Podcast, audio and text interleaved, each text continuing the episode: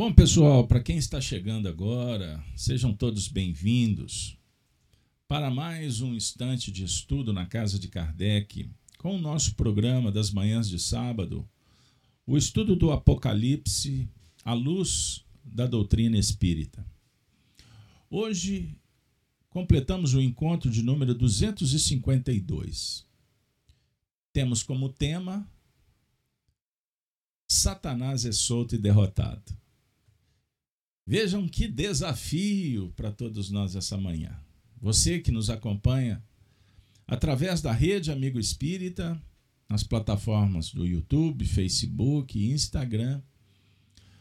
Os amigos do canal Gênesis do YouTube, canal mantido pela Casa de Kardec, a FEAC, de nossa responsabilidade.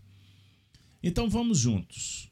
O estudo do Evangelho propõe uma boa conexão através de boas notícias, bons pensamentos, nos chamando para um tempo novo, a nova era, preconizada, vislumbrada por Jesus através de Allan Kardec e os mensageiros.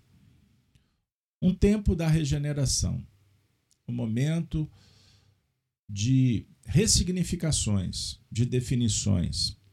Estamos diante de um cenário belíssimo, a luz do Cristo nos atraindo com amor, com mansuetude, no conhecido, porém esquecido, convite do Senhor: vinde a mim, todos vós que estáis cansados e sobrecarregados, que eu vos aliviarei. Tomai sobre vós o meu jugo e aprendei, de mim que sou manso, brando, humilde de coração. E aí tereis, encontrareis, vivereis paz. É o que todos ansiamos. Paz, prêmio do bom combate. A luta é interior. Obrigado, Senhor, por esse encontro. Pois bem, minha amiga, meu amigo Júlio, nós vamos então iniciar é, o estudo da manhã. Lembrando e eu gosto de fazê-lo, o primeiro versículo do livro Apocalipse, que é a revelação de Jesus Cristo, a qual Deus lhe deu para mostrar aos seus servos as coisas que brevemente devem acontecer. E pelo seu anjo as enviou e as notificou a João, o seu servo. Então a regeneração está sendo anunciada como um tempo. E é um breve tempo pois o mundo regenerado ele não é definitivo. Regeneração é transição de um estado para o outro. Vivemos um período histórico majestoso. No século XIX, Allan Kardec prenunciou, indicou filosoficamente, nós estamos constatando, quando analisamos a história que veio sendo escrita a partir do ano de 1869, quando Kardec parte. Vivemos o século XX e já estamos no, na segunda década do primeiro século do século do dessa era, desse milênio, desses mil dias que vão definir o grande futuro planetário e de cada um. Então, estudamos o Apocalipse sob o ponto de vista filosófico, a profecia, interpretamos à luz do Espiritismo, sobre, a, sobre uma análise da evolução do indivíduo, por isso passamos pela dinâmica do psiquismo, da psicologia profunda de cada um de nós. Falamos também do desenvolvimento da sociedade. Abordamos, vez por outra, aspectos históricos que corroboram para que constatemos que as profecias são matematicamente planejadas. Então fica para a gente esse desafio, equilibrar uma análise de fora, como também o que é mais importante, que é o conhecimento de si mesmo. Por isso falamos do passado que trazemos como tendências, conquistas, dificuldades, e sonhamos com o futuro que Jesus nolo revela pela sua ação. Percebam, gravitar em torno da unidade divina é o objetivo. Perfeição. Então, a marcha do progresso propõe que cada indivíduo, como a coletividade, atinjamos um grau de perfeição. Lógico que não temos aqui a pretensão de falar da perfeição plena, uma perfeição possível, relativa ao grau de, em que nos encontramos. Então não é devaneio falar da perfeição. Não. Repito, precisamos de descobrir aonde há necessidade de investir. E só iremos conseguir se começarmos. Então, passado e futuro, na verdade, são presentes que Deus nos oferece do ponto de vista do despertar. Mas quando agimos, tudo se conjuga e nós eternizamos o aprendizado e superamos as mazelas e os limites. Pois bem, amigos, sem delongas, nós estamos entrando num momento muito importante do estudo. 252 é o número. Olha que beleza. Então, nós temos aqui a dualidade, nós temos aqui um momento em que estamos partindo para concluir um ciclo. Então, esse número 7 dessa soma atinge um ponto para reflexões, que a vida é regida por ciclos.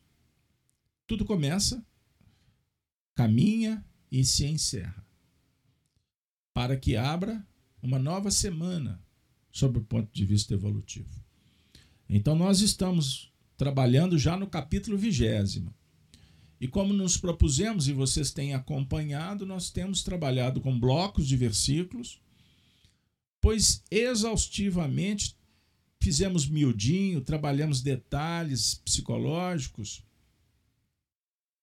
é, trabalhamos a evolução, o progresso moral ao longo destes diversos momentos de espiritualidade que participamos coordenados pelos espíritos. Ponto.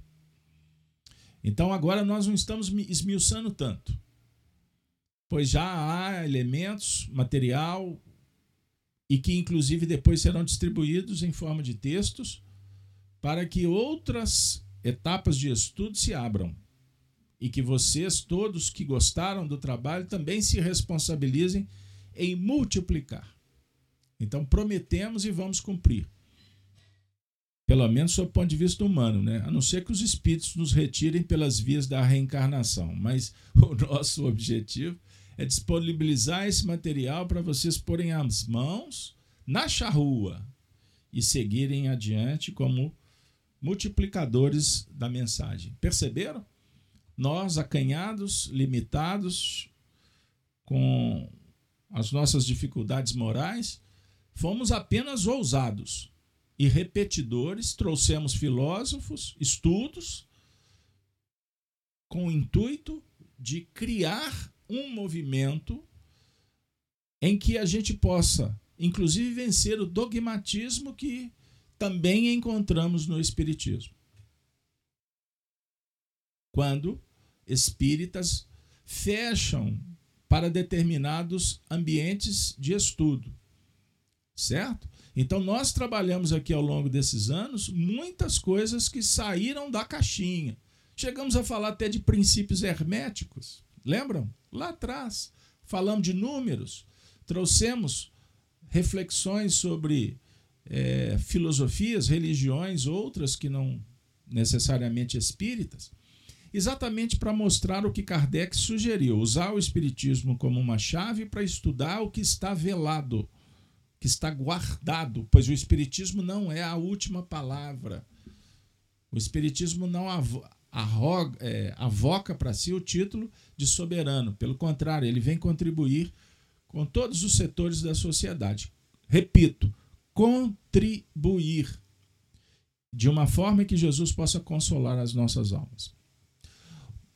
Eu faço essa introdução, inclusive, para desmistificar o tema Pois muitos poderão ter vindo esperando que a gente trabalhe em linhas que não são normais.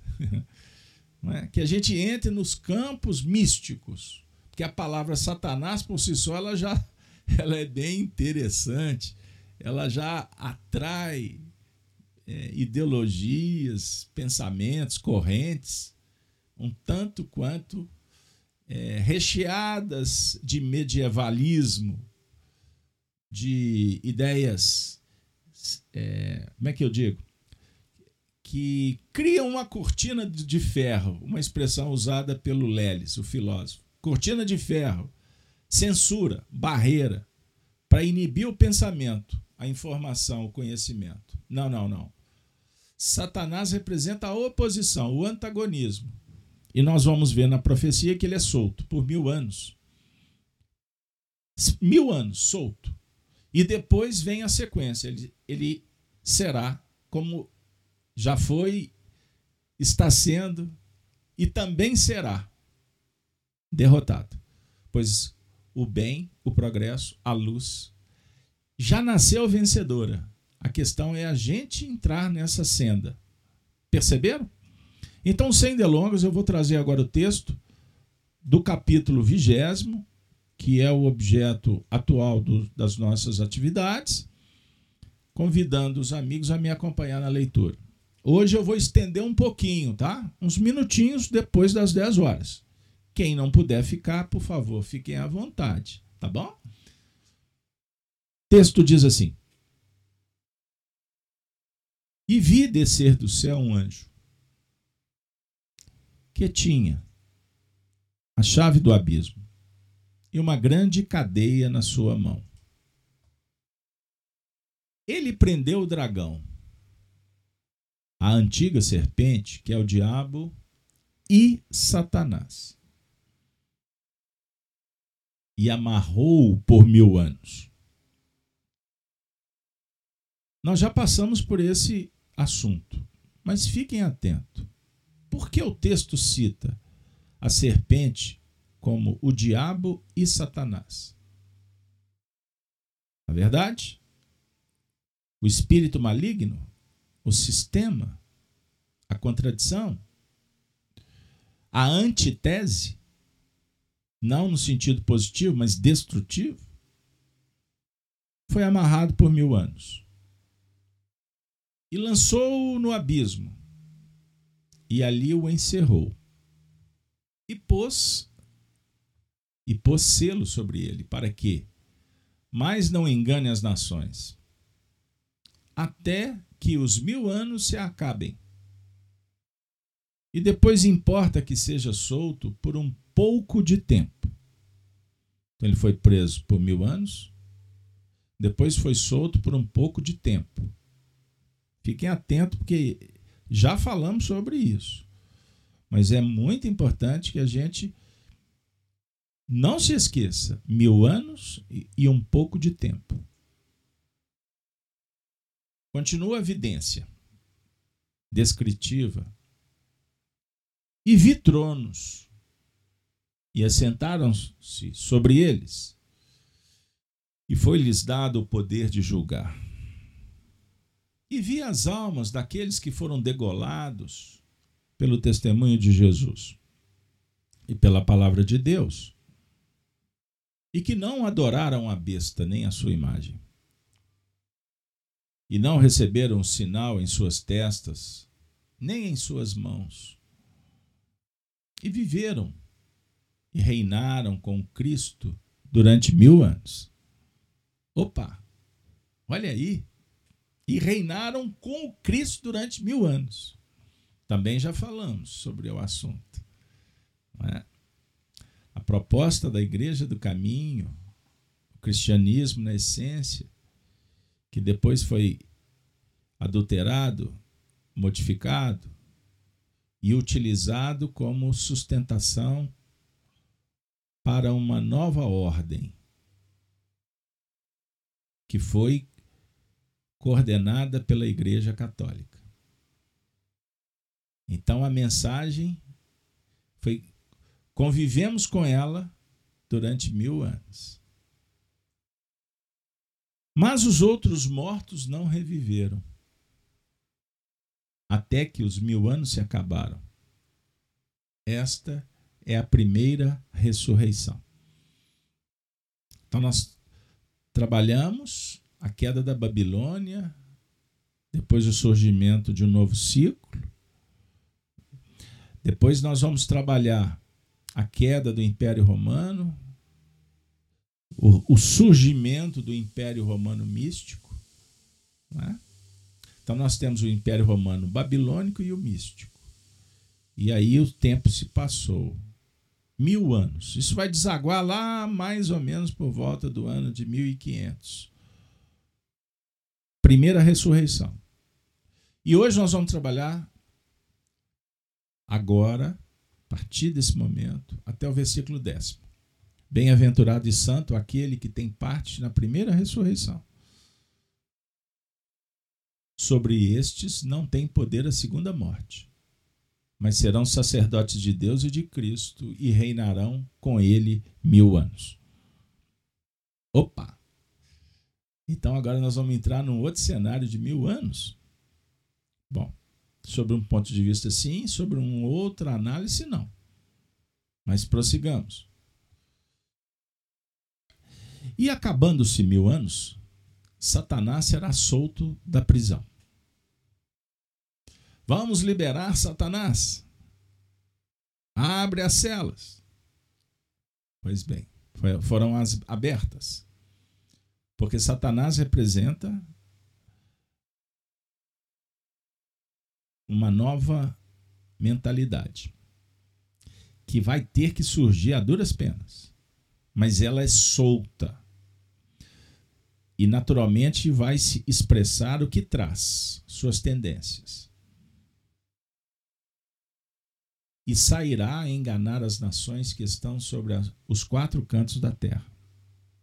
Gog e Magog, cujo número é como a areia do mar, para as ajuntar em batalha e subiram sobre a largura da terra e cercaram o arraial dos santos e a cidade amada. Mas desceu fogo do céu e os devorou. E o diabo, que os enganava, foi lançado no, no lago de fogo e enxofre, onde está a besta e o falso profeta. E de dia e de noite serão atormentados para todo o sempre. Vamos ficar por aqui. Vejam bem, pessoal, como a nossa manhã se tornou complicada. Então, nosso papel a partir de agora é descomplicar. Então vamos trabalhar versículo por versículo, são poucos. E depois, se der, dentro das nossas previsões, nós vamos fazer uma amarração. Então hoje eu vou começar diferente. Não vamos trazer aspectos de fora. Vamos trabalhar primeiro sobre o ponto de vista desse ver, sobre o ponto de vista espiritual, psicológico? Pois bem, o versículo que vamos iniciar é: E acabando-se mil anos, Satanás será solto da prisão. Só uma dica, só uma dica para a gente não ficar descolado com o que foi trabalhado no último encontro. Os mil anos. Então, como eu falei rapidamente, nós tivemos a queda, a queda da Grande Babilônia, que depois ela é revigorada quando o Império Romano atinge as suas culminâncias. Mas depois o próprio Império Romano é quedado. Então, esse período, desde a queda da Grande Babilônia, a queda do Império Romano, na verdade foi um grande movimento que aconteceu para abrir as portas de verdade, para que viesse uma grande avalanche no mundo. Então a besta, o antigo dragão, Satanás, foi solto. Bom, Satanás sendo o opositor, o antagonista, as forças que impede o progresso, nós, a referência do Apocalipse é sobre as linhas da espiritualidade. Então vamos lá. Jesus trouxe a mensagem através da sua vida que que revigorou as filosofias, as religiões que deu respaldo para os grandes profetas da história, como Buda, como Hermes Trimegisto, e tantos outros, e tantos outros. Sócrates, Platão, Moisés. O que, que aconteceu? Ele semeou um novo tempo, que iria começar ali. Então Jesus veio trazer a lei do amor. Mas o amor queria se tornar um sol vigoroso nos corações no grande futuro. Então é como se ele viesse apertar um botão para começar um processo, conjugado com outro que caminhava já há algum tempo a justiça, as leis filosóficas. Então, para a gente sintetizá-las, Moisés. Moisés trouxe a justiça em dez mandamentos. Era necessário um código de ética, o estabelecimento de uma ordem filosófica, filosófica. Porque existe uma grande distância entre filosofia e aplicação. Nós temos o estoicismo que conta para gente que funciona. E Jesus dá o colorido especial para o estoicismo. O estoicismo é a filosofia essa escola que se estabeleceu em Roma. Filosofia no dia a dia. Coragem, virtude, bondade, justiça, fé, autenticidade. Ponto. Então estava ali o território, o cenário todo plantado. A Igreja do Caminho foi um instituto uma organização que falava assim: vamos colocar em prática, vamos tentar organizar aqui, pessoal. O que, que Jesus falou? O que, que ele ensinou? Aí os discípulos começaram a fazer o bem num lugar, num núcleo. Acolher os párias da sociedade, os abandonados, os miseráveis. O que, que aconteceu com eles?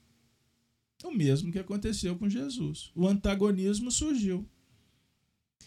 E ali nós estamos falando do ano 30, do ano 40, do ano 50, do ano 70 da, da Era Nova. Mas tinham tantos espíritos de alta envergadura reencarnados que eles tiveram fôlego para propagar o, o, o, cristianismo. Surgiram as igrejas, Paulo de Tarso organizou a doutrina, Paulo é o campeão da, dessa divulgação. Paulo é o mestre destes apóstolos. Foi ele é que startou. Ele é que induziu os escritos, porque ele era um rabino. Ele aprendeu essa organização. Ele viu que funcionava. Eu estou falando sob o ponto de vista humano, beleza? Bom, o negócio começou a dar tanto certo que eles falaram assim: ó, ó vamos, vamos entrar nessa aqui porque é bom. Aí no ano, no século IV, Constantino entrou em cena e traz para junto de Roma a Igreja do Caminho. Puxa vida, agora a coisa vai. e foi, né? Foi do ponto de vista do proselitismo. Todo mundo ficou conhecendo. O mundo inteiro. Porque Roma respaldou. Só que Roma falou assim: olha, meu interesse não é religião, não, tá? Meu, meu, meu interesse é domínio econômico, poderio. E aí tudo começou a se modificar. Então, este é o cenário dos mil anos que vão se estabelecer na Terra. Então, observe: veio a luz e o antagonismo tentou, no primeiro momento, apagar a lanterna, o holofote, como queira. Mas, como não é possível, porque a marcha do progresso é impossível ser obstada, porque ela engole. Então o que, que a gente faz? Vamos fazer um ajuste técnico? Vamos fazer uma política assim de conciliação? Vamos caminhar junto? Eu e você, você e eu? E nesse ponto, Satanás veio para o mundo. É o que nós começamos a refletir. Então começou nesse processo e por isso a gente vai entender o que, que aconteceu na Idade Média. Guerras, cruzadas, Inquisição e etc. Bom, mas eu não ia falar do plano social. E nem vou, porque eu só queria trazer o painel para que a gente pudesse se contextualizar. Então agora, vamos tentar, Júlio, trabalhar sob o ponto de vista psicológico, cada versículo. Nós temos aqui um tempo, então vamos procurar, conforme combinado, sermos, é, como diz o, o cirurgião, vamos usar o bisturi de uma forma visceral, não é mesmo? Então, acabando-se mil anos, Satanás será solto da sua prisão. Traz o Honório aí para gente, de uma forma resumida, esse versículo. Júlio, por favor. É, nós, nós, nós, recolhemos do, Honório, nos nos trabalhos dele, que nós estamos, você já abordou esse assunto, e a tônica do, do, do estudo, que nós estamos tava falando da transição, né? É uma transição que nós temos aquele costume de, em função da, do condicionamento religioso, de situar no plano exterior. As, as religiões tradicionais, de um modo geral, nos colocam como espectadores, observadores de um movimento que passa, que ocorre em torno, e nós ficamos ali aguardando a a, atuação de Jesus, de Deus, de uma maneira estática.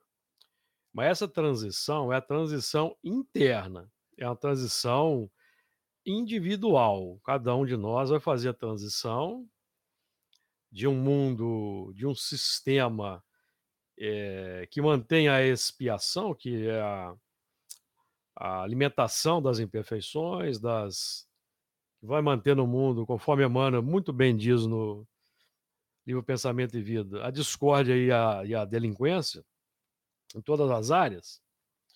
Então, essa transição é um movimento em que nós projetamos para dentro a visão, e aí nós vamos operar a transformação moral, domínio sobre as más inclinações, para que da nossa intimidade se exteriorize, se exteriorize no mundo novas coisas. Porque a tônica do movimento e a tônica do estudo e a tônica do espiritismo é, é o combate ao egoísmo para que haja destruição do materialismo e a reforma das instituições. É o tripé interessante que nós estudamos três, em três questões do Livro dos Espíritos, 913, 914, 799.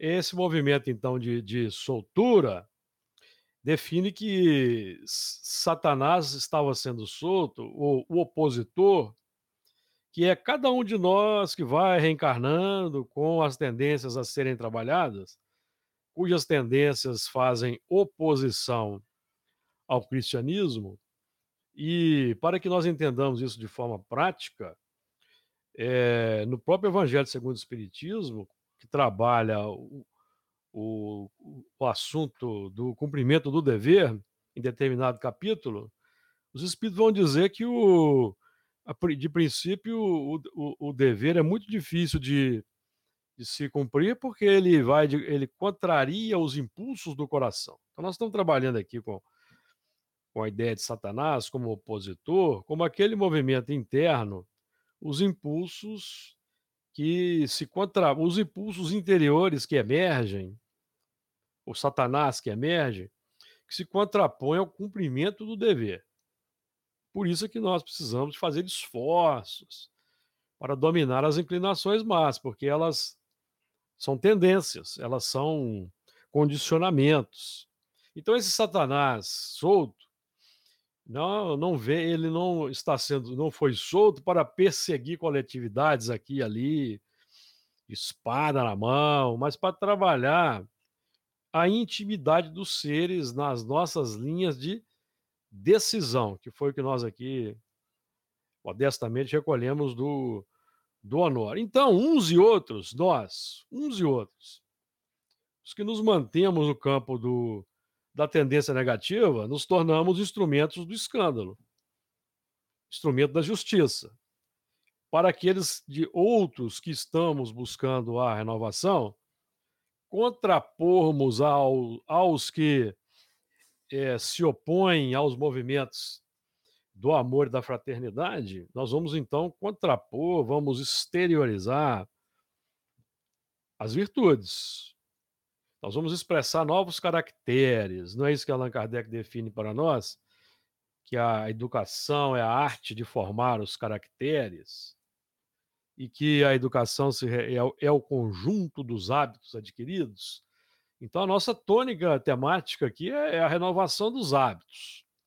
Renovação dos hábitos para haver a, a alteração do, do caráter, do, dos caracteres.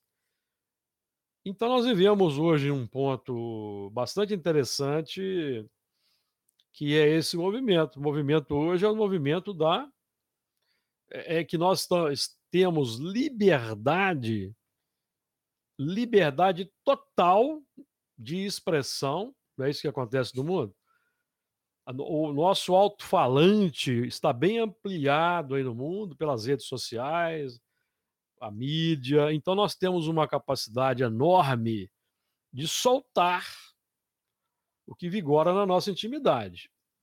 E, e, com bastante eloquência e alcançar corações espalhados em todos os, os, os recantos da terra. E esse aí é até um assunto aí do, do, do versículo 8, aí, por exemplo, trata dos quatro cantos da terra. Então é isso. Penso que o, o, o, o, movimento de libertação, de liberdade, é para que nós saibamos adotar e utilizar bem da liberdade, porque o, o, o, os padrões da Babilônia e de Roma, que foram materializados no mundo, eles não foram manifestados no mundo, edificados no mundo, de uma forma mística. Nós mesmos fomos os atores dessa ribalta que edificamos a Babilônia, repaginamos a Babilônia em Roma, e hoje nós lutamos individualmente, nós aqui, é, estamos lutando contra os efeitos visíveis, concretos do mundo, para expressar uma nova, uma nova, uma nova expressão, cujo símbolo é a, a Jerusalém renovada, que nós vamos estudar mais à frente. Não sei se, Beto, se está de acordo aí com o que você queria, se é por aí mesmo.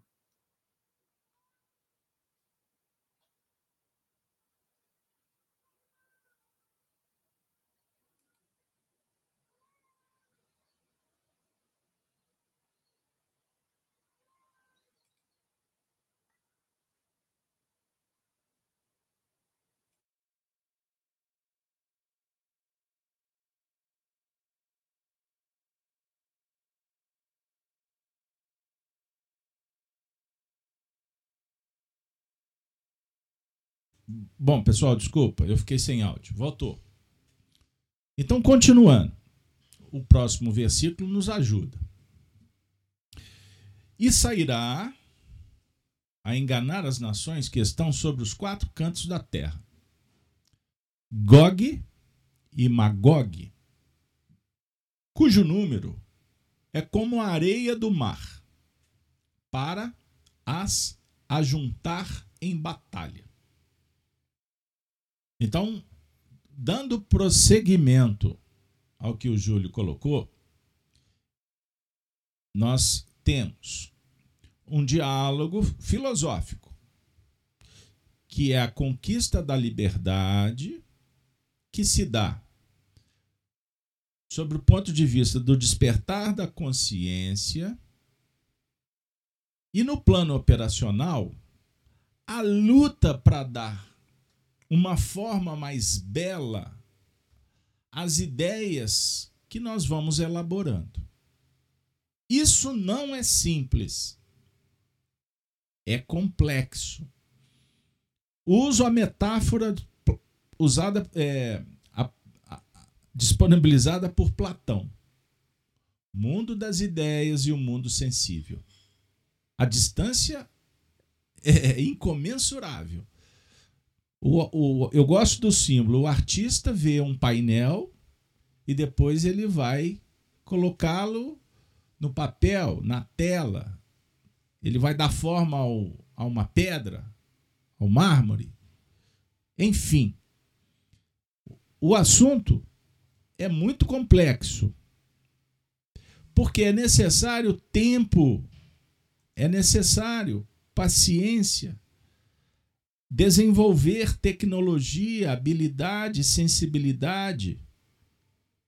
Compreenderam, pessoal? Então, não, o, art, o artista nunca vai se dar por satisfeito com a sua obra. Porque ele fala assim, mas não foi bem assim que eu intentei.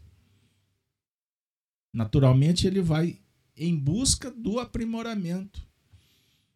É a evolução, mudanças. Mudamos aqui, vamos ali, reencarnamos, desencarnamos, para atingir a perfeição. Só que nós não podemos, quando eu até ressalto o que o Júlio colocou, que a nossa tendência, quando analisamos, ela também visa uma explicação sobre o ponto de vista das injunções dos acontecimentos, porque nos importa até hoje saber o que aconteceu. A nossa dificuldade é em entender o que representa os acontecimentos. O indivíduo liga para o outro, você viu o que aconteceu lá? Ah, eu vi. Aí daqui a pouco está dando todo mundo opinião. Poucos vão analisar dizendo o que, que isso importa para a nossa evolução. Qual é o sinal que eu posso aproveitar para o meu progresso? Eu pergunto para vocês: nós fazemos isso?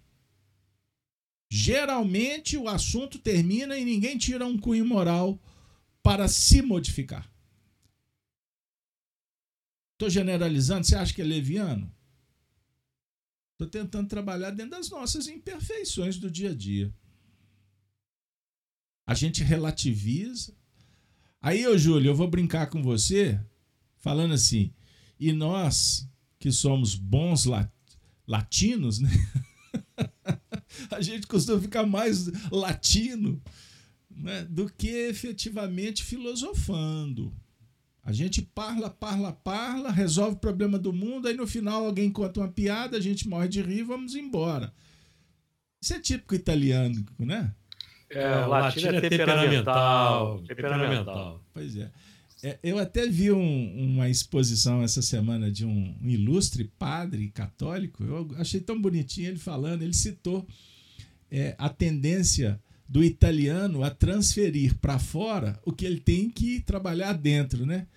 Então, por exemplo, sob o ponto de vista político, o italiano ele sai de casa tá chovendo, ele fala assim: tudo culpa da corrupção a chuva. Perceberam? Isso é coisa de italiano. Que somos, que temos a Itália na nossa história também, como temos a França e todos os países. Porque nós somos viajores. Nós temos em nós experiências. Nós não somos. É, é, nós estamos brasileiros. Nós estivemos italianos, estivemos asiáticos, como queiram. Eu só estou tentando adequar meu, a minha fala para universalizar. Mas é válido lembrar que o nosso diálogo também não pode descolar de uma organização que nós não somos soberanos. Então vejam bem, o que eu vou falar parece que vai contradizer o Júlio, mas não vai. Lá na frente vocês vão ver que nós estamos falando da mesma coisa. Ô, Júlio, você, você, certa feita, me contou uma história, me lem... refletindo sobre um trecho de um livro belíssimo que eu e você já lemos talvez várias vezes, o livro Memórias de um Suicida. Você tá, nós estávamos conversando sobre os processos expiatórios que não dependem unicamente da, da escolha do indivíduo. Ele é constrangido a entrar nesse, nesse processo. Sim, aí, aí sim. você citou o exemplo de um nosocômio em que o indivíduo estava ali no, Sim. né? constrangido. Exatamente. Ele estava preso numa torre e ele, ele, tinha, ele tinha aqui ó, todos os dias estudar o evangelho. Ele, ele era obrigado. E tinha que apresentar uma resenha por escrito do, do entendimento. Então, Júlio, eu vou brincar com você dizendo o seguinte: os iluministas é, catedráticos de espiritismo não vão ficar muito felizes, não. Porque a ideia, a, a, a proposta da autonomia, ela é uma coisa que muitas vezes ela é descolada do bom senso. Ela é ufan, ufânica. É, então, então nós, nós temos na evolução os processos que precisamos das regras, das orientações, é o chamado movimento heteronomo. Quando vamos despertar. Des... Posso, posso te ajudar aí para você não, não ficar sozinho? Questão, olha que diz, diz a questão 1008. São Luís. Sim, ao espírito podem ser impostas penas por determinado tempo. Está de acordo com a, também com a 262A, só para que você não fique sozinho nessa aí, na, nessa, nessa, jangada, nessa jangada que está singrando o oceano aí. O oceano meio complicado. Isso aí. Muito bom. Toda vez que você tiver livro dos espíritos aí para colocar dentro, não, não se acanhe. Então vamos lá. Então, é, dentro desse contexto, pessoal, é, de organização, imagine o indivíduo que está internado no mundo espiritual, ele está encarcerado, ele não pode ficar livre. Então nós agora vamos falar dos mil anos que a besta estava presa e que foi solta significa o seguinte: que as reencarnações individuais, portanto, redundando coletivas, existe um planejamento do lado de lá. Ou a gente pode julgar que basta vontade, determinação, fé, que tudo funciona do jeito que a gente quer. Isso se chama liberdade ou libertinagem? Perceberam? Então, só que no mundo espiritual nem sempre o indivíduo que tem limite sabe. Para não dizer que a maioria das vezes não sabe. Que espírito puro é que tem autonomia completa. Tá de acordo, Júlio? Então vejam bem. Por que que João Evangelista que está tendo uma visão e o papo dele é com Jesus, tá? Se vocês tiverem alguma dúvida e não concordarem, Hashtag João não concordamos. Campanha nas redes sociais. Na verdade, até não é João, né? É hashtag Jesus, tu tá por fora. Jesus não dá. Porque nós somos iluministas, revolucionários, e estamos divulgando que basta a vontade, conforme está no livro dos Espíritos. E eu estou falando isso propositalmente. Eu estou usando o discurso espírita, tá? Eu não estou falando para leigo que desconhece a obra espírita. Eu estou falando de sofisticação. É o relativismo. Eu pego uma ideia, ela está ali. Isso aqui é uma chave. Eu, eu falei isso hoje, essa semana várias vezes, Júlio. Isso aqui é uma chave, tá na minha mão, chave. Aí você vira para mim e fala assim, ô, Beto, isso não é chave, não. Eu falei assim, como? Isso é chave, eu, tá no meu mole. Eu abro. Não, você até abre, mas isso não é chave. Sabe por quê? Porque isso é um, isso é um composto químico. É, isso tem metal que pipipi, pipipi, pipipi, pipipi. Você pode até abrir, mas não é chave. Costuma no final da conversa, eu falo assim, Júlio, você tem razão. Eu acho que eu sou, eu estou emburrecido.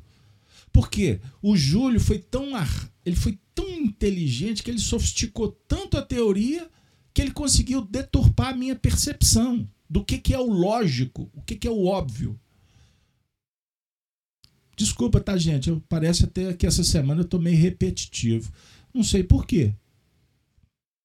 Então nós estamos dizendo o seguinte, que houve sim um movimento no mundo espiritual que libertou. Que libertou. E aí o que, que acontece? Na sequência, e sairá a enganar as nações que estão sobre os quatro cantos da terra.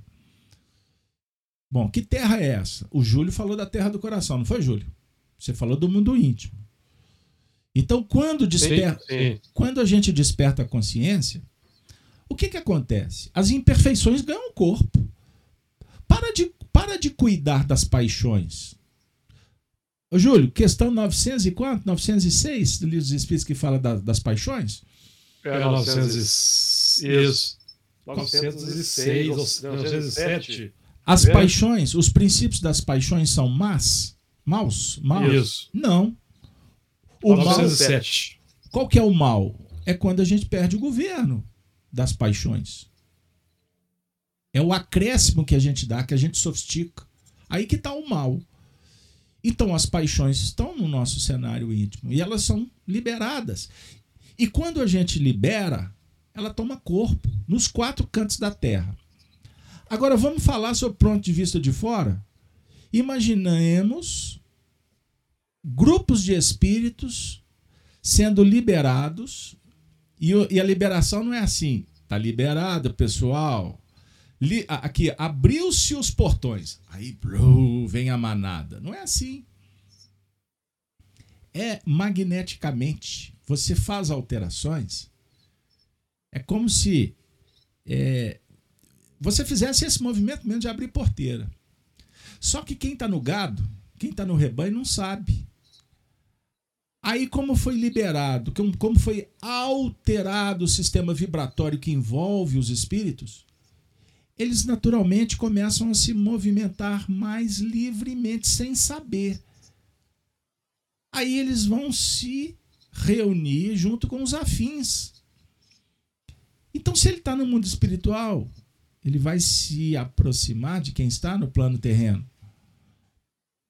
Aí aquela companheira vai ser sua mamãe. Imaginem esse fenômeno acontecendo em larga escala. Ô, Júlio, só para me pular no tempo, para tentar explicar isso. Eu vi essa semana um, um resultado de um de uma pesquisa, vocês conferem aí para mim, porque eu não tive tempo de conferir. Mas eu vi alguém dizendo que a cada ano, atualmente, a população mundial está aumentando em torno de 60 milhões. A cada ano. Qual que é a população do, do planeta hoje? Imagine a cada ano isso aumentar 60 milhões. A gente não sabe até quando que vai continuar aumentando. Então, exponencialmente,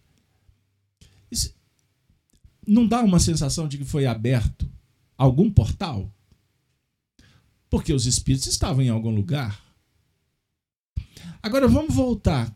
Ô, Júlio, você consegue me dizer qual que era a população do planeta em torno do ano de 500 da era nova?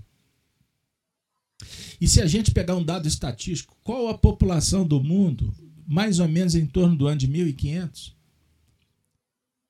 Eu não fiz essa pesquisa, mas eu posso dizer, pelo bom senso, pela lógica, que a população aumentou no planeta muito do ano de 500 ao ano de 1500. É, só, só para te, te dar um dado, por volta de, de, de 50, 60, era cerca de 2 bilhões. Grosso modo falando ali, nos anos 60, 50, 60, 2 bilhões. Você está falando da, dos anos 60 da nossa, do, do século 20? É, exatamente. Então tá. Era, era então, por volta de 1 bilhão e 800, 2 bilhões aí, um pouco mais, um pouco menos, em torno de 50, 60. Pois bem, e, e olha que nós tivemos, nós tivemos, no século XX, um morticínio absurdo, duas guerras, duas grandes guerras, sem contar o morticínio em função dos sistemas é, é, ditatoriais que matou dezenas de milhões de pessoas. E a população, na década de 1960, aumentou substancialmente. Então a Leila está colocando no chat que a população mundial atual em torno de 7 bi 7 bi 892 milhões de pessoas. Perceberam? E naturalmente, os espíritos sendo liberados não significa que eles eram satanizados, tá bom, pessoal? Mas era a condição imperfeita que se aglomeravam no mundo espiritual. Aí o que, que acontece? Esses espíritos reencarnando, eles vão reencarnar só na Europa? Não, eles vão reencarnar em todos os lugares. Então eles vão ser espalhados nos quatro cantos da Terra. E aí Gog e Magog, cujo número é como a areia do mar, para as ajuntar em batalha. O que que representa Gog e Magog? Ah, tá vendo, pessoal, como é que o assunto é complexo? Olha, não é tão confiável. Wikipédia não é confiável, tá bom? Eu não tive tempo de fazer uma pesquisa mais profunda, mas se vocês digitarem Gog e Magog no Wikipedia, vocês vão achar a seguinte explicação. Porque existe uma interpretação de Gog e Magog no judaísmo, no cristianismo, no islamismo. Eu vou trazer só no cristianismo, porque são similares. Gog seria um líder, um grande exército que ataca a terra de Israel. Gog é descrito como da terra de Magog, príncipe de Meseque e Tubal. Isso se refere à profecia de Ezequiel 38, 2 e 3. Em Ezequiel, a batalha de Gog e Magog ocorre no período da tribulação. A evidência mais forte desse conceito é que o ataque pode ter acontecido quando Israel estava em paz. De acordo com Ezequiel, essa era uma nação que tinha segurança e pôs à prova suas defesas. Quando Israel pactou com a besta ou o anticristo? Em efeito do começo da profecia das 70 semanas, também conhecido como sete anos de tribulação. Isso está em Daniel. Israel poderia estar em paz. Possivelmente a batalha ocorreria na metade do período dos sete anos. Metade do período de sete anos. De acordo com Ezequiel, Gog foi derrotado por Deus nas montanhas de Israel. O abate seria tão grande que levaria sete meses para enterrar todos os mortos. Olha aí, sete anos, sete semanas. No final da batalha, foi necessário sete meses para enterrar todos os mortos. Olha os ciclos: ciclos maiores, ciclos menores. Gog e Magog são mencionados novamente no Apocalipse. O uso duplicado dos nomes Gog e Magog em Apocalipse é para mostrar que aquelas pessoas demonstraram a mesma rebelião contra Deus e antagonismo para com ele, assim como em Ezequiel. O livro Apocalipse usa a profecia de Ezequiel sobre Magog para mostrar os últimos tempos, o ataque final à nação de Israel. O resultado final dessa batalha é o que tudo será destruído e Satanás será lançado no lago do fogo do enxofre. Carlos Alberto, estou atônico. Não, não, não fique. Beba um pouquinho de água. Porque nós temos, na própria explicação ou interpretação que está no Wikipedia, uma interpretação também simbólica. Porque falta elementos para eles. Eles estão no literal. Certo? Vamos voltar às nossas reflexões? Então, observem. Satanás é solto. Os quatro cantos da terra. O que, que vai acontecer, gente? Batalha. Guerra. Rupturas. Por quê? Observem. Ô Júlio, nós podemos pegar até o símbolo dos bárbaros invadindo Roma. Vê se você acha que nós podemos trabalhar nessa linha. Roma representava, sob o ponto de vista positivo, vamos lá? Positivo. Roma representava a organização do planeta na época. A gente que estuda um pouquinho de história. Júlio, lembra quando as legiões chegavam em determinadas regiões? Por exemplo, na Espanha, o povo o povo dos vilarejos amava, adorava, recebia soldado romano com glamour, com festa. Por quê? O que, que significava para ele, Júlio? É, os historiadores, esses dias eu vi, inclusive, um documentário britânico sobre a, a época do Adriano na, na Inglaterra. Os historiadores britânicos, os próprios historiadores britânicos chamam o o, as forças romanas de, de força civilizatória. Era a força civilizatória da época, porque é, os romanos implantaram é, estradas, aquedutos, cidades, onde os romanos estabeleciam um acampamento, aquilo com o tempo se tornava uma cidade. Né? Tem várias cidades que foram cresceram assim. Então, eles, eles representavam é uma, uma organização, em termos de, de até de compleição física, os, romanos eram menores do que os, os germânicos, do que os celtas, né? Eles tinham uma estatura de cerca de 1,70m, e mas o que, o que fazia os romanos sobressair, ter um grande impacto, era a organização, a capacidade de organização. E, e a inteligência, as, a capacidade de engenharia, de ciência. Para quem quiser entender um pouco a capacidade de engenharia dos romanos, a, a, a, uma batalha mais das mais famosas da história é o cerco de Alésia, na Guerra das Galhas. Depois os irmãos podem estudar aí na Wikipédia a, a Batalha de Alésia.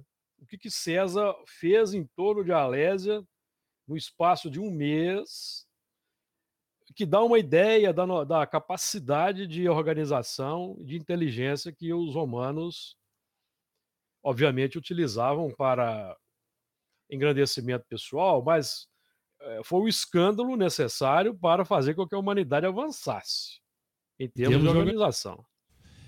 E eu queria ressaltar o, o ponto principal é que para dentro do enfoque, né, todos têm a sua importância. Mas o ponto principal é a proteção que Roma oferecia. Proteção. Não é? É, por isso eles ficavam felizes, porque além da tecnologia, proteção, porque o mundo era confuso. Não é? ah, os nômades, os invasores. Ô, Beto, só um dado para te ajudar aí. Ali, Ali na, na Europa, Europa havia milhares de tribos que não se entendiam elas não foram capazes de estabelecer uma organização, uma união. Então elas se digladiavam, uma atacava a outra. Então os romanos realmente representaram para, para muitos uma proteção. Muito bem. Então vamos, vamos para esse essa análise do texto, pois ela é, é ela abre para nós um cenário que nos ajuda a concluir a reflexão. Olhem, observem bem. Então, Gog e Magog, voltando, né? É, ele representa uma batalha contra Israel.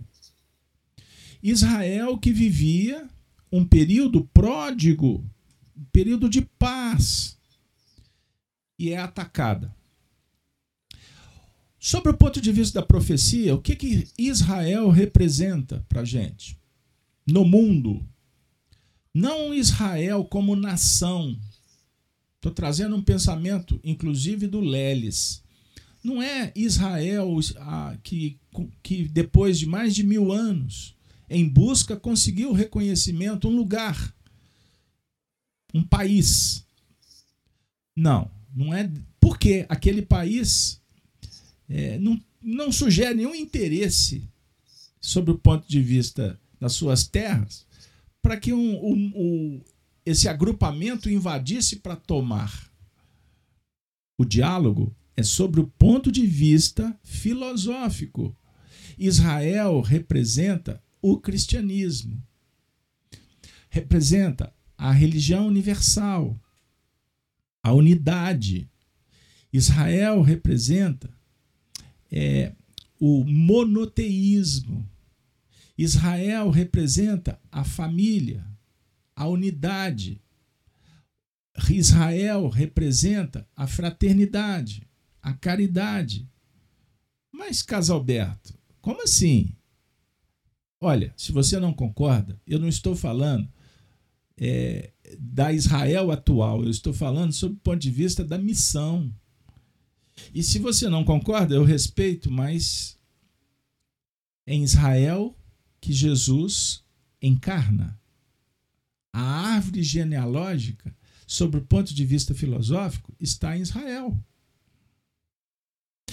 Então, a guerra de Gog e Magog é contra o projeto. Perceberam, pessoal?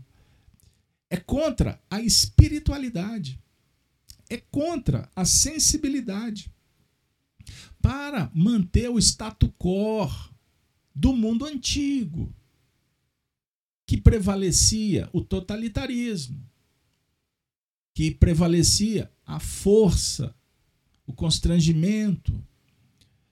Imagine, Júlio, já que nós trouxemos Roma, organizando o cenário dos, dos nômades, das tribos do mundo antigo. Imagine o sofrimento das mulheres, das crianças, dos velhos. É? Como que a gente assiste aqueles, aquelas histórias em filmes, como o mundo é, nos agride os olhos nos dias atuais, aqueles tempos. Significa o quê? Que nós já demos um passo adiante. Significa o quê? Que a humanidade, como um bloco, como um conjunto de pessoas, estão interessadas no progresso, na organização sem corrupção, sem deturpação do caráter, sem polarização. Observe como nós somos contaminados. Nós estamos falando de espiritualidade. Como é que você está vendo o tema? Você está vendo o tema sobre a tela mental que você está polarizado. Então, alguém aqui no nosso grupo está assim, graças a Deus as coisas estão melhorando. Já tem um outro que está assim, que desgraça. Já tem um outro que está que tá assim, vamos pegar a espada romana. Aí tem um outro que vai dizer assim, então vamos matar israelense. Aí um outro vai dizer assim: vamos brigar contra o Islã, como se a religião muçulmana dos muçulmanos fosse algo. Porque o que importa é o que eu vejo. O que importa é o que me interessa. Quer dizer, visão turva, satânica. Não se sintem, não se sintam, por favor, nesse cenário, pois a nossa fala é, utilizada com os, com os vernáculos do texto. Com o que nós estamos trabalhando. Porque o diabo, Satanás, que importa para o cristão não é o que está lá fora.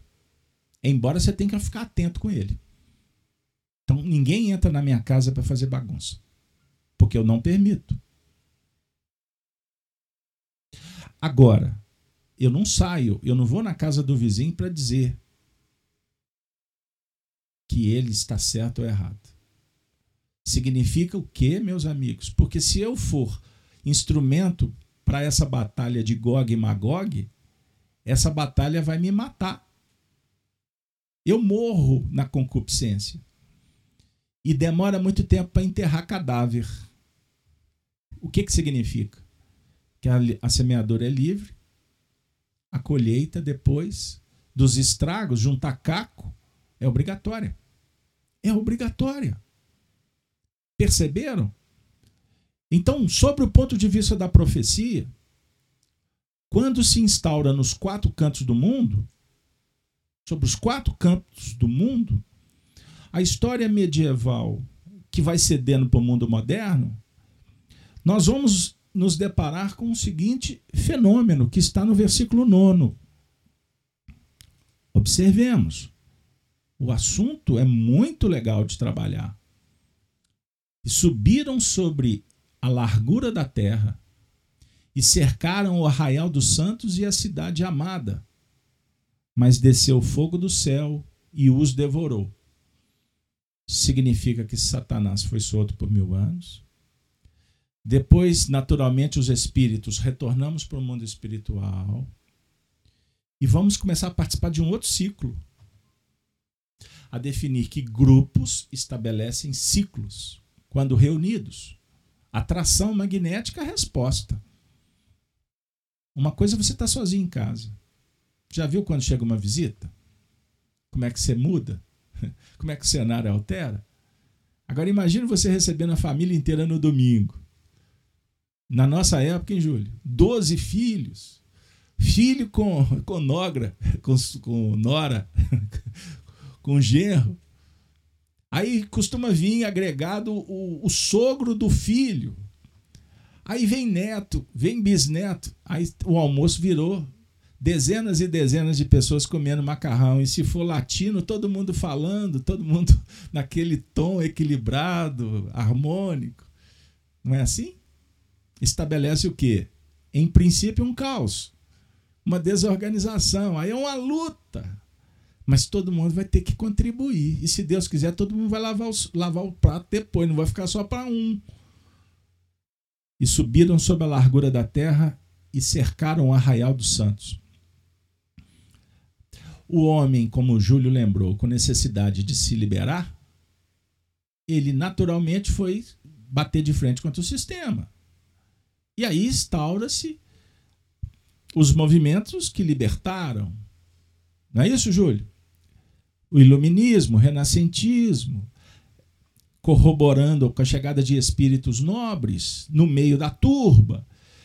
Então, os espíritos superiores que vieram como esses grandes expoentes da história, eles foram cercados.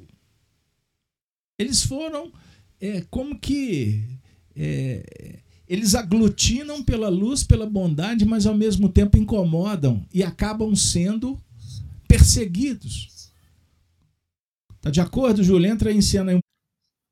É, foram, são sitiados pelo, pelo.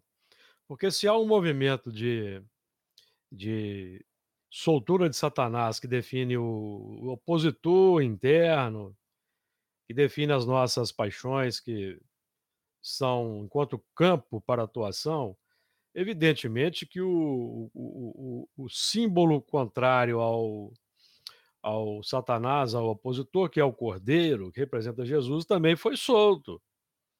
Então, nós estamos trabalhando com a, com a, com a luta no campo interior do que vai prevalecer.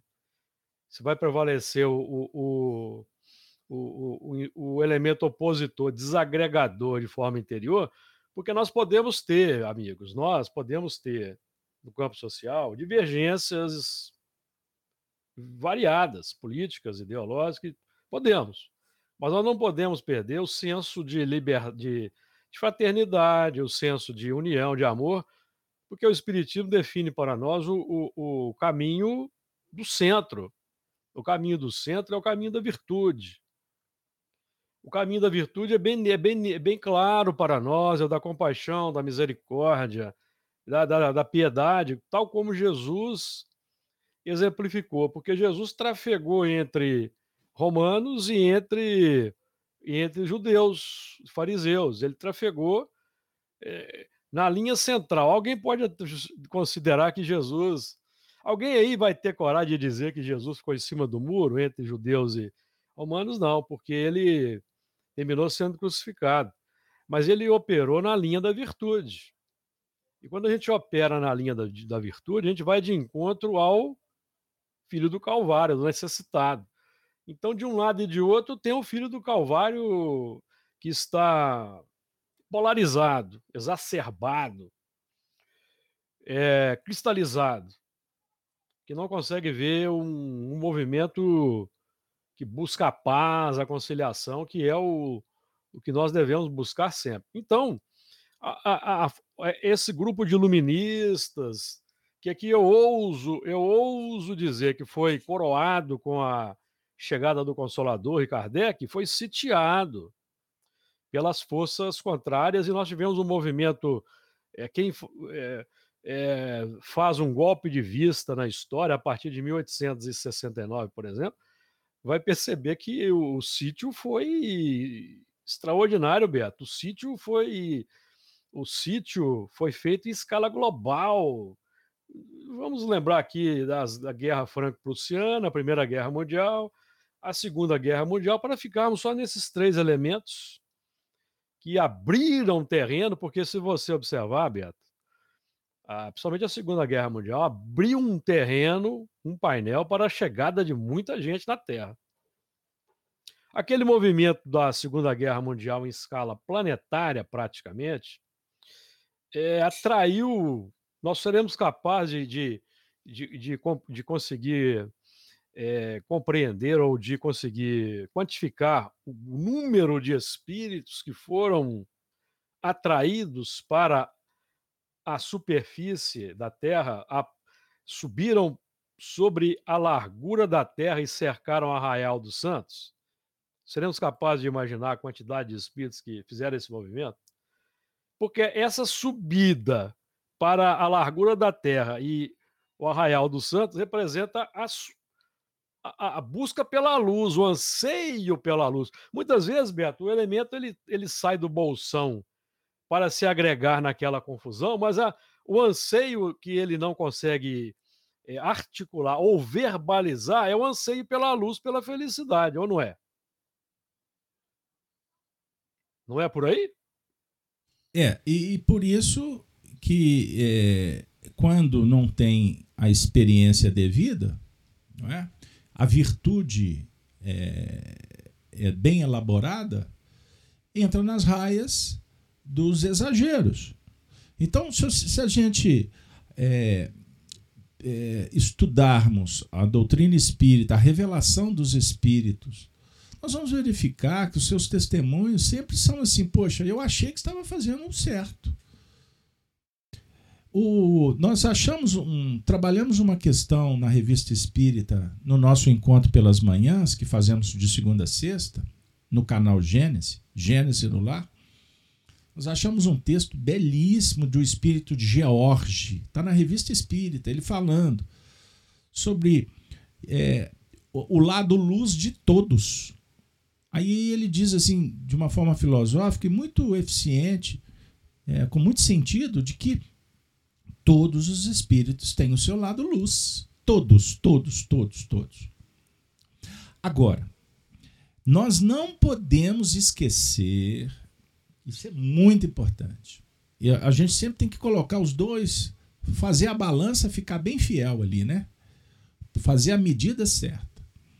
Que existe momentos do psiquismo que nos enovelamos na rebeldia. Quando o indivíduo, como o Júlio bem disse, vem para a Terra e ele vai se manifestar nos quatro cantos da terra, todos reencarnamos para acertar, para fazer o melhor. Mas, naturalmente, na hora que nós estamos diante do testemunho, da prova, a gente vai dizer para si mesmo se a gente está realmente afim de superar. Existem momentos na evolução que o espírito pode polarizar a rebeldia de tal forma que ele deliberadamente impede que a própria luz dele se manifeste.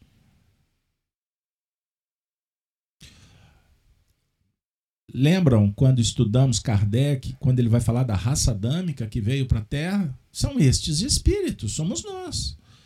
O que, que caracterizou a chegada na Terra destes espíritos? Viemos aqui para dizer assim: Jesus, vamos lá ajudar você? Nós viemos para cá caracterizados por rebeldia. Rebeldia, orgulho não aceitamos as propostas do bem do mundo do qual viemos. Certo, pessoal? Então, quando Júlio cita o século, final do século XIX, quando começam a aparecer as comunas em Paris, as guerras franco-prussiana, as agitações em vários lugares do planeta, e chegamos no século XX com duas grandes guerras de, de extermínio maciço. Os líderes destas guerras, sem dúvida alguma, são espíritos rebeldes quanto aos desafios do progresso humano. Eu estou falando aqui de humanidade. E a sofisticação foi tal que pessoas, pessoas foram tratadas como coisas. Estudos da psique na atualidade indicam que nós temos um lado do cérebro que a gente coisifica e outro lado a gente humaniza. Que, que significa isso? Por exemplo, um psicopata, quando ele tira a vida de alguém, que ele tortura alguém, ele está trabalhando com uma área do cérebro que é a mesma que a gente usa para amassar um papel. Ou você amassa o papel com dó do papel? Papel é papel. Pesquisaram uma pessoa, um grupo de pessoas passando por uma irmã de caridade numa ponte pedindo ajuda. O número de pessoas que pararam para dar ajuda para a irmã de, de caridade Aí travestiram uma mulher, colocaram-a como prostituta pedindo. O número de pessoas que pararam. Existe uma diferença. O nosso comportamento, ele ainda está revestido de preconceitos, de imperfeições que nós cultivamos e que a sociedade alimenta. Perceberam? Então, século XX, houveram manifestações de grupos expressivos que levaram pessoas à morte sob o ponto de vista da tortura, das experiências nos campos de concentração. Então aqui eu não estou falando mais de guerras que apenas estavam os seus líderes interessados em dominar territórios ou tirar riquezas. Mas que líderes que não estavam que estavam pouco se lixando para o sofrimento que ocasionaram e tudo isso foi o, a, a, o vamos dizer assim, o, a culminância de ideologias que são antagonistas à humanidade. E quando nós falamos Cristo, é luz, é amor, é espiritualidade, é religiosidade, é, é uma família voltada para o, o bom convívio fraterno, o progresso. É disso que nós estamos falando. Então nós tivemos três grandes sistemas que são pelos, conforme os estudiosos do assunto, e eu aqui estou só replicando. Se eles estiverem errados, o tempo vai dizer e, e vai me convencer, embora tenho para mim que eles estão muito mais perto da, do acerto, que o glamour desses sistemas trevosos tem três nomes. de sistemas. Que nós vamos trabalhar aqui sobre o ponto de vista do passado e o que fomentou essas ideias. Não estou dialogando sobre o que está acontecendo no mundo atual. Beleza para não confundirem alho com bugalho, porque as palavras são adotadas de acordo com os interesses e nos dias atuais palavras possuem muitos significados de acordo com o viés ideológico.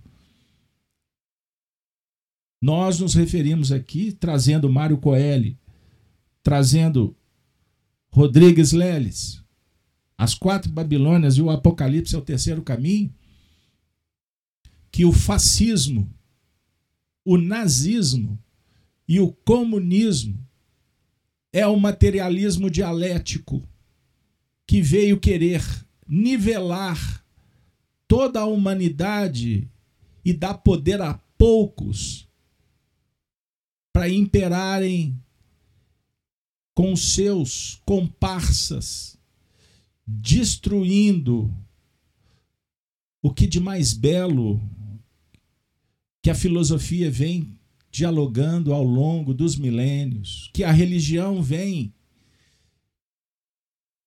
traduzindo o pensamento divino sobre o ponto de vista positivo, no que remonta à vida futura, a esperança, a imortalidade, independente da doutrina que for. E lógico, retirando os religiosos que também se tornam ditadores da consciência alheia. Não é dessa religião que nós estamos falando. Por sinal, Flávio Barduzzi, personal, que está no chat, entrou conosco dizendo: Hari Krishna. Flávio, Hari Krishna. Ave Cristo. Sejamos luz, sejamos irmãos, sejamos humanidade. Então o fascismo e o nazismo foram destruídos por eles mesmos. Porque a treva destrói a treva. E nós temos no livro As Quatro Babilônias, Mário Coelho fazendo uma profecia a partir das equações de Daniel, que o comunismo encontraria sua culminância e derrocada a partir de 1985. E nós constatamos essa profecia que foi feita mais de 40 anos antes, com a queda da União Soviética. E o Muro de Berlim é um marco histórico. Marco histórico. E vejam bem, 1985 aos dias de hoje, só para dar uma dica o tanto que a humanidade avançou sobre o ponto de vista da consciência, da coletividade, que não cabe mais no mundo o totalitarismo que invade consciências, que censuram, que tiram das pessoas oportunidade de viver conforme as suas concepções. E o mundo do futuro não significa um mundo uniformizado. É um mundo de, diver, de diferenças sobre o ponto de vista que cada um somos unidade, mas concorremos para a unidade.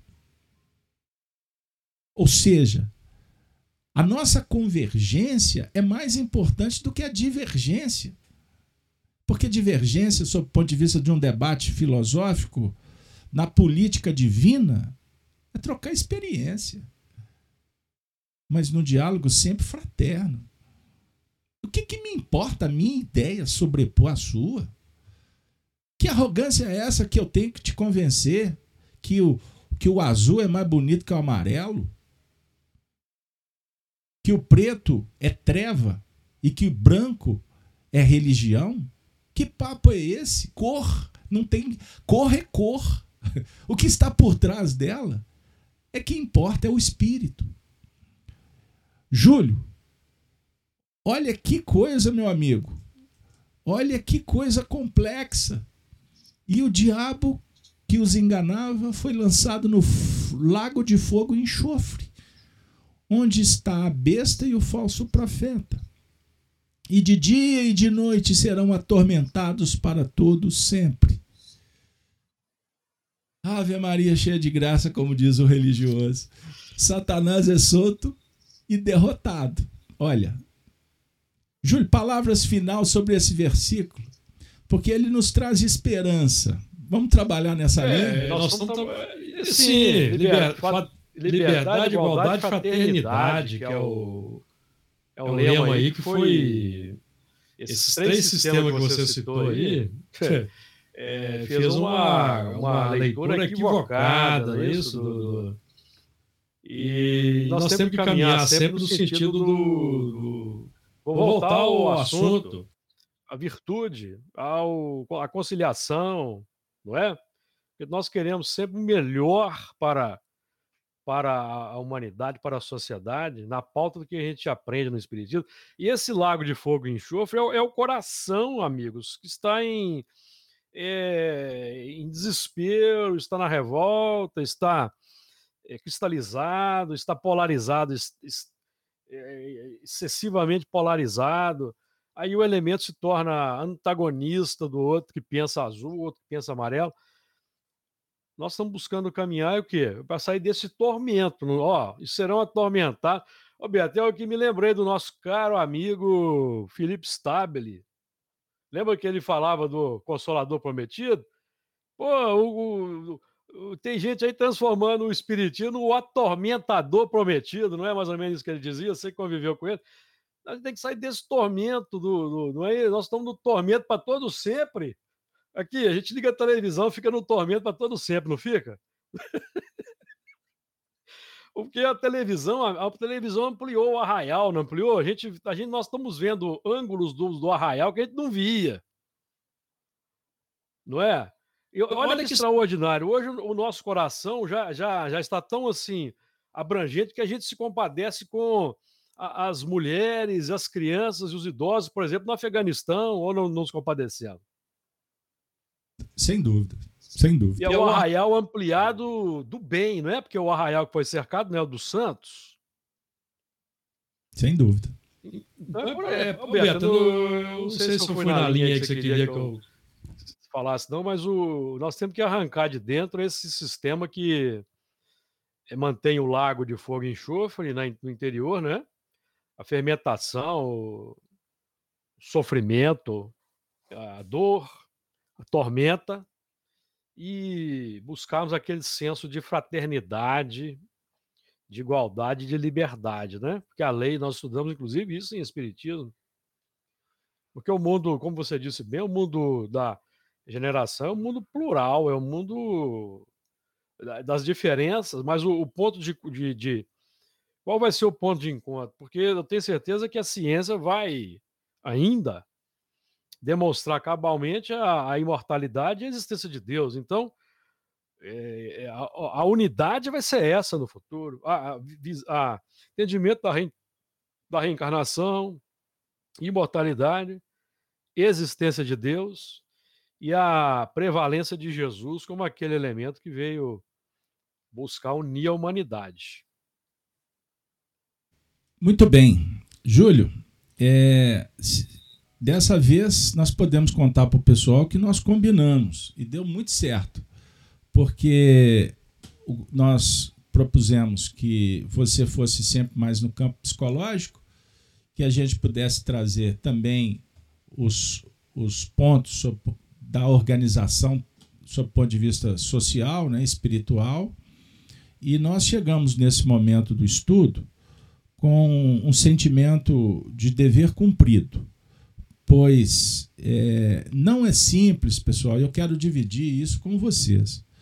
Não é simples para nós, nós não viemos jamais, nós nos, nos propusemos a trazer ideias fechadas. Nós temos que ter responsabilidade com a doutrina espírita. Por isso, a minha, a opinião do Júlio, gente, é um grãozinho nessa areia que foi citada no Apocalipse. Nós estamos aqui com o intuito, primeiro, de fazer amizades, de estabelecer um momento diferente. Como o Júlio falou da televisão, quem dera a televisão trouxesse para a gente só coisas boas. Porque a informação nem sempre está ajudando sobre determinados assuntos. Eu costumo dizer que hoje em dia nós estamos começando a, a realmente confirmar uma previsão. Sair desses grupos manipuladores pela diversidade da internet. Então, quantos aqui já não, não tem mais tempo para assistir aquela programação que deturpa o caráter, que emburrece? Como fala a música, né? E a televisão me deixou burro, muito burro demais. Ou seja, a gente já tem condições, por exemplo, de optar por um programa. Eu costumo dizer, tem hora que é melhor assistir um, aqueles casos de disputa de chefe de cozinha, chefe, os masters lá, né? Ou então assistir aqueles programas de viagem, que aí é 0800, né? Você não Ou então você vai assistir um National Geographic, que vai contar uma parte da história, que vai trazer elementos Aí a gente termina aquele programa com vontade de sair para a vida e viver. E cumprir, tirar da bolha, né, Beto? Tirar da bolha. Cumprir as nossas obrigações. Eu e o Júlio, ô Júlio, eu vou contar pro pessoal, nós gostamos muito de esporte. Não então, não que a gente briga, não. Não conta que a gente briga, não conta que a gente briga, não, tá? Não, não, a gente não briga, porque graças a Deus eu e você gostamos só de duas cores. Então, veja bem, nós, nós estamos aqui no ambiente... Preto e branco e tem o número 13. Nós somos Pronto, seres humanos, somos seres humanos que o objetivo do, da humanidade, numa, numa visão filosófica, é tirar a camada que impede que sejamos humanos. Imperfeição, é isso que nos importa. E por isso nós trocamos experiências. Cada um conta a sua história e vamos junto tirar aquele substrato, aquele resultado que agrega, que traga paz, concórdia, sabe? Que traga bem-estar. Isto é o futuro novo. Pessoal, eu gostaria muito de dizer que vontade de ver esse Brasil unido, as pessoas de mãos dadas, todos desejando de coração o bem coletivo, não, não particionado, todos marchando para construirmos uma sociedade igualitária, mas não nivelada, não confundamos conceitos, porque isso surgiu no século XIX e causou um problema grave até hoje. Nos manifestos, repito, eu não cito para não ser confundida a minha fala porque nós somos cuidadosos, nós somos respeitosos com as preferências. Mas não podemos pensar dessa forma, porque isso é utópico. Nós somos igualitários no sentido que, que é necessário justiça para todos. Ou seja, todos precisamos de escola, todos precisamos de hospitais, todos precisamos de tecnologia, todos precisamos de ciência, Todos precisamos de tertúlias, precisamos de entretenimento, todos precisamos das flores, todos precisamos do pão, todos precisamos de poesia, todos precisamos de Jesus. Porque Jesus unifica todos os profetas. Jesus senta à mesa com todas as filosofias de religião. Porque ele diz assim: todos os caminhos levam a Deus quando pautados na virtude, na justiça, na sabedoria. Pessoal, parece que foi uma profecia que deu certo. Embora sejamos falsos profetas, eu pedi uns minutos após o, o horário de encerramento. E esses minutos foram tímidos. Foram só cinco minutos. Agradeço por você estar conosco por você ter participado de mais um estudo extraordinário. E fica aí uma reflexão, Júlio, porque já que o tema fala que o antagonista foi, é solto e derrotado, é derrotado no sentido da sublimação. Lembrando que o tempo é dado por Deus e que nós somos administradores. Quando nós perdemos a autoridade, a condição, o conhecimento, a competência. O lago de fogo também costuma representar outros mundos. Então, se é dada a oportunidade, como foi dado para os capelinos, para a raça adâmica, seja o termo que tu queiras, porque brigam até por isso. É raça adâmica, é, é, é capelino, é o povo gosta. O povo gosta. Independente de onde viemos, nós viemos por rebeldia. E agora fomos acolhidos. E eu termino. Se está certo ou não, que também é motivo de polêmica, os espíritos disseram que o espírito que tem a responsabilidade de, com Jesus de guiar o nosso país é Ismael. Se for verdade, eu aposto que sim.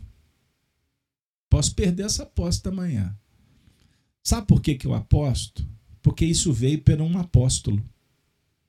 Essa informação foi respaldada por um espírito que há séculos luta pelo nosso povo ele veio aqui cuidar de índios como um jesuíta, mas veio também falar com portugueses. Ele veio também falar com os negros. Emanuel, padre Emanuel da Nóbrega. Todos eles são unânimes em dizer que o mentor espiritual desse país é Ismael. A ti, Ismael, receba as nossas preces de agradecimento que possamos ser representantes do Altíssimo, unificando os corações, pacificando todos em torno do progresso comum. Comum. Divisão só atende o antagonista, o que quer que esse país vá para o buraco. Vamos crescer juntos, vamos dar as mãos. Agora, não estamos dispostos a negociar com as imperfeições que deturpam o caráter. Não estamos dispostos a aceitar que as pessoas entrem na nossa casa para semear discórdia, para fazer bagunça. Isso você não permite na sua casa. E nós não podemos permitir que aconteça na sociedade. Por isso, um povo unido Diz o ditado: jamais será vencido. E o antagonista, ele se infiltra e promove a separatividade com ideologias muito bem arquitetadas. O futuro é que Jesus preconiza. Kardec fala para encerrar no segundo capítulo do Evangelho segundo o Espiritismo, que toda a doutrina de Jesus se baseia na vida futura. E precisamos conquistá-la a partir de agora, sendo bondosos, generosos, amorosos e cuidando dos sofredores. Espiritismo, como disse Júlio, se não for consolador, atormentador, isso eu não quero. Então, entre discutir sexo dos anjos, vamos juntos para o sofrimento, para tentar diminuir. Que Deus nos abençoe. Júlio, muito obrigado pela sua participação mais uma vez. Muito obrigado a todo o grupo, aos amigos que nos acompanham nos canais. Que vocês todos, todos, todos possamos ter um final de semana cheio de oportunidades de bênção, de alegria e de muito amor no coração. Com a saudação dos cristãos dos primeiros tempos, nós vamos nos despedir dizendo: Ave Cristo.